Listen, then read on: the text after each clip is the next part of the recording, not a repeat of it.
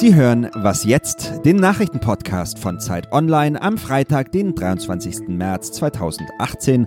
Mein Name ist Matthias Peer. Heute geht es um Facebooks Verteidigung im Datenskandal und um die Nationalmannschaft. Zuerst aber die Nachrichten. Wie werden die Handelsbeziehungen zwischen Europa und den USA künftig aussehen? So ganz klar ist das immer noch nicht. Laut dem Weißen Haus soll es bei den Zöllen auf Stahl und Aluminium zwar Ausnahmen für die EU geben, allerdings vorerst nur bis 1. Mai. Bei ihrem Gipfel in Brüssel wollen die EU-Staats- und Regierungschefs heute besprechen, wie sie darauf reagieren sollen. Für China gibt es keine Ausnahmen. Die Regierung in Peking hat deshalb bereits auf die Pläne von US-Präsident Donald Trump geantwortet. Sie erwägt jetzt Zölle unter anderem auf amerikanischen Wein und Schweinefleisch aus den USA.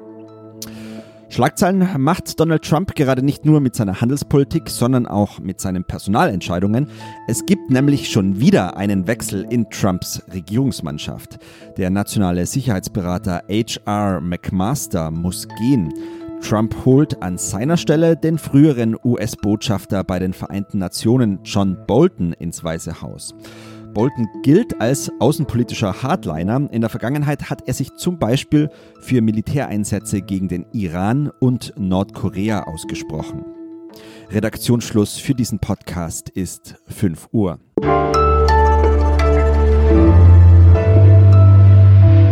Mein Name ist Fabian Scheler, einen schönen guten Tag. Im Facebook-Skandal, der diese Woche ja immer größer wurde, hat sich nun auch der Chef Mark Zuckerberg zu Wort gemeldet und darüber will ich reden. Denn äh, rund 50 Millionen Daten wurden ja ohne das Wissen der betroffenen User im US-Wahlkampf weiterverkauft und Facebook sieht sich da mehr als Opfer, hätte aber wohl schon viel früher etwas unternehmen können. Auch das sehr lange Schweigen von äh, Zuckerberg kommt vielen wie ein Eingeständnis vor. Und ich frage jetzt mal bei unserem Korrespondenten in den USA, bei Thorsten Schröder nach, was Zuckerberg gesagt hat und wie darauf reagiert worden ist. Hallo Thorsten. Hallo, grüß dich. Thorsten, fünf Tage lang schwieg Zuckerberg jetzt. Nun äußert er sich gleich in vielen verschiedenen Medien. Ähm, was war seine Botschaft? Ähm, er sagte, dass man seit dem Vorfall 2015 im Grunde bereits zahlreiche Schritte unternommen hat, hat um, um einen ähnlichen Missbrauch in Zukunft zu verhindern. Äh, Zuckerberg versprach, dass man alle Anwendungen überprüfen wolle, die vor 2014 Zugriff auf eine große Menge an Nutzerdaten hatten und Entwickler notfalls auch sperren möchte. Ähm, Im Grunde äh, klang es so, als ging es Zuckerberg vor allem darum zu zeigen, dass man, dass man etwas unternimmt, dass man den Vorfall ernst nimmt, aber auch, dass das Problem im Grunde schon aus der Welt geschaffen ist. Und das klang so ein bisschen wie das, was man im Silicon Valley oft hört, dass man Probleme dort mit den eigenen Methoden schon in den Griff bekommt. Nun sind ja wir alle bei Facebook immer noch registriert. Viele stellen sich jetzt die Frage, ähm, bleibe ich da oder gehe ich jetzt dann wirklich? Ähm, wir wissen ja auch alle, dass wir da uns zu einem gewissen Teil, sage ich mal, nackig machen, was Daten angeht.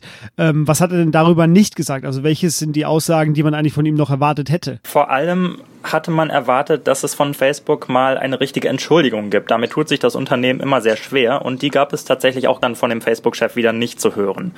Was auch wichtig war, ist die Frage, warum Facebook den betroffenen Nutzern bis heute nicht Bescheid gesagt hatte, äh, dass ihre Daten missbraucht worden waren. Und ähm, die Frage danach ließ der Konzernchef auch dann unbeantwortet. Was vor allem durchklang war, dass Facebook sich selbst so ein bisschen als Opfer sieht, das zu gutgläubig gewesen sei und von den Entwicklern seinerseits ausgenutzt worden sei und Facebook und äh, Mark Zuckerberg versuchen jetzt natürlich das Ganze ähm, so darzustellen, dass sie die nötigen Schritte unternehmen und dass die Nutzerdaten in Zukunft deutlich sicherer sein werden. Wie kam denn die Botschaft aus dem Silicon Valley an, also an der Börse zum Beispiel? Viele hatten sich, glaube ich, mehr erwartet von Mark Zuckerberg. In der Vergangenheit, wie schon gesagt, hat das Unternehmen sich bei Kritik immer sehr schwer getan und, und war sehr zurückhaltend. Ähm, als es um die äh, Einmischung äh, in, von Russland in die Wahlen ging, hat Facebook sich sehr lange nicht geäußert äh, zu der Verantwortung in Bezug auf Fake News, blieb die Plattform sehr lange sehr zurückhaltend. Ähm, das Gefühl vieler war, dass, dass das jetzt der Moment war, in dem das Management wirklich einen Schritt nach vorne machen muss und die Kommunikationsstrategie wirklich ändern muss und mehr Verantwortung übernehmen muss, auch offiziell. Und das haben wir gestern auch wieder nicht gesehen. Jetzt hast du die Kommunikationsstrategie schon angesprochen. Am vergangenen Wochenende braute sich dieser Sturm, der jetzt ja seit ein paar Tagen da über dem Konzern tobt, schon zusammen. Es gab da auch wohl mehrere Treffen von Zuckerberg und äh, Sheryl Sandberg. Aber bis in die Wochenmitte hinein haben jetzt alle auf ein Statement gewartet. Ähm, Ähm, wie ist es denn jetzt? Also ist das Gröbste denn für das Unternehmen überstanden oder steht Facebook jetzt nochmal so ein anstrengendes Wochenende bevor? Ja, nicht nur ein anstrengendes Wochenende, glaube ich, sondern ein paar ganz schön anstrengende Wochen und Monate. Ähm, Politiker in Europa und den USA haben Zuckerberg aufgefordert, auszusagen. Das heißt, er wird noch einige Male öffentlich auftreten müssen und sich rechtfertigen müssen. Er selbst hat gestern gesagt, dass er dazu durchaus bereit ist, wenn er der Meinung ist, dass er der Richtige sei, um diese Fragen zu beantworten. Vor allem aber wird das Netzwerk jetzt wirklich unter Druck sein, Änderungen durchzusetzen und die, die versprochene Transparenz auch tatsächlich zu erhöhen. Und da wird jetzt nicht nur, äh, werden jetzt nicht nur die Nutzer genau hingucken, sondern auch die Investoren. Also Facebook wird immer mehr zu einem politischen Player, ohne auch die damit verbundene Verantwortung wirklich wahrnehmen zu wollen. Derzeit erlebt das Unternehmen wohl seine größte Krise und das waren die Einschätzungen aus den USA von unserem Korrespondenten Thorsten Schröder. Vielen Dank, Thorsten. Danke dir.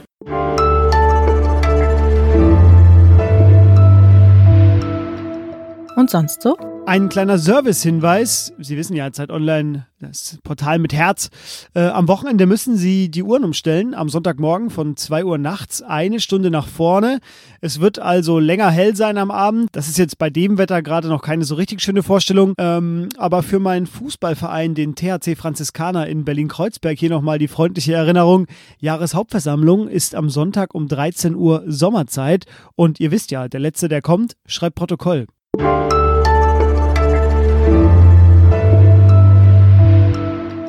Wir bleiben beim Fußball. Über vier Monate ohne Länderspiel der Nationalelf gehen heute zu Ende. Die Mannschaft startet in das WM-Jahr. Mitte Juni beginnt die WM in Russland. Bei mir ist jetzt mein geschätzter Sitznachbar im Großraumbüro, Oliver Fritsch aus dem Sportressort. Hallo Olli. Hallo. Olli, du begleitest die Nationalmannschaft ja schon seit Jahren. Du bist jetzt auch bei den beiden kommenden Spielen dabei.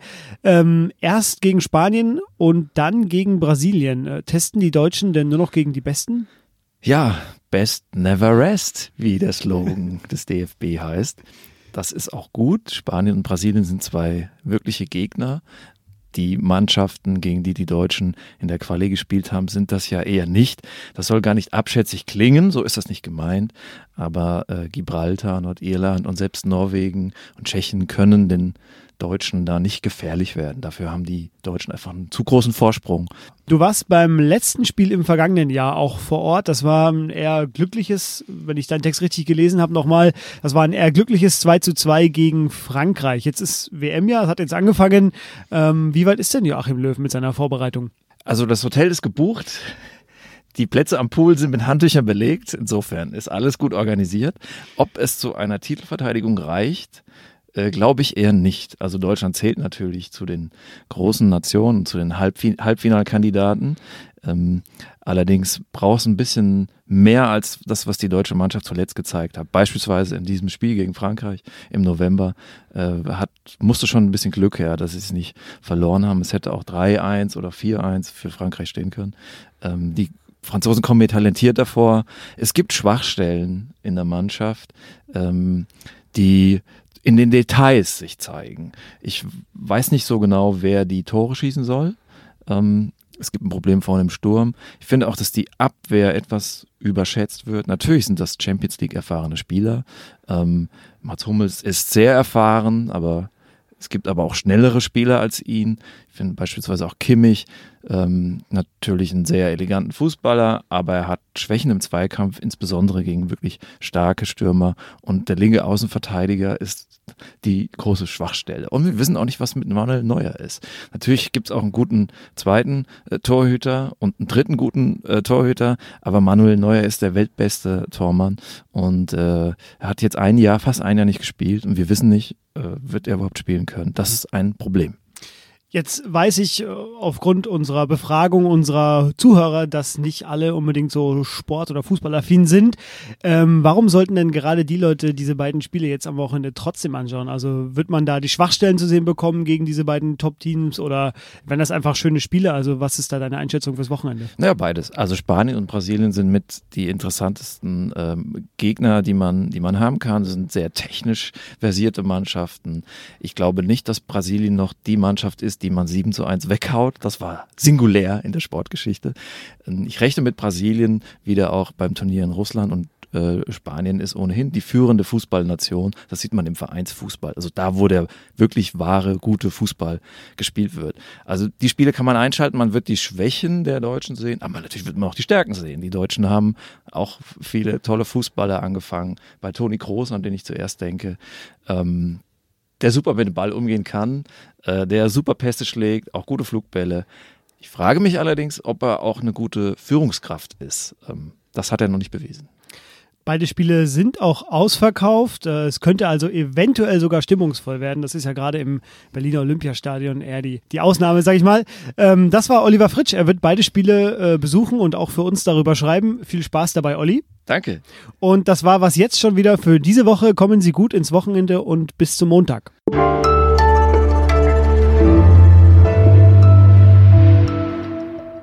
Bedauerlich finde ich ja, dass die deutsche Nationalmannschaft nicht mehr singt und Schallplatten aufnimmt. Wir erinnern uns noch alle an Buenos Dias, Argentina, guten Tag, du fremdes Land. Udo Jürgens.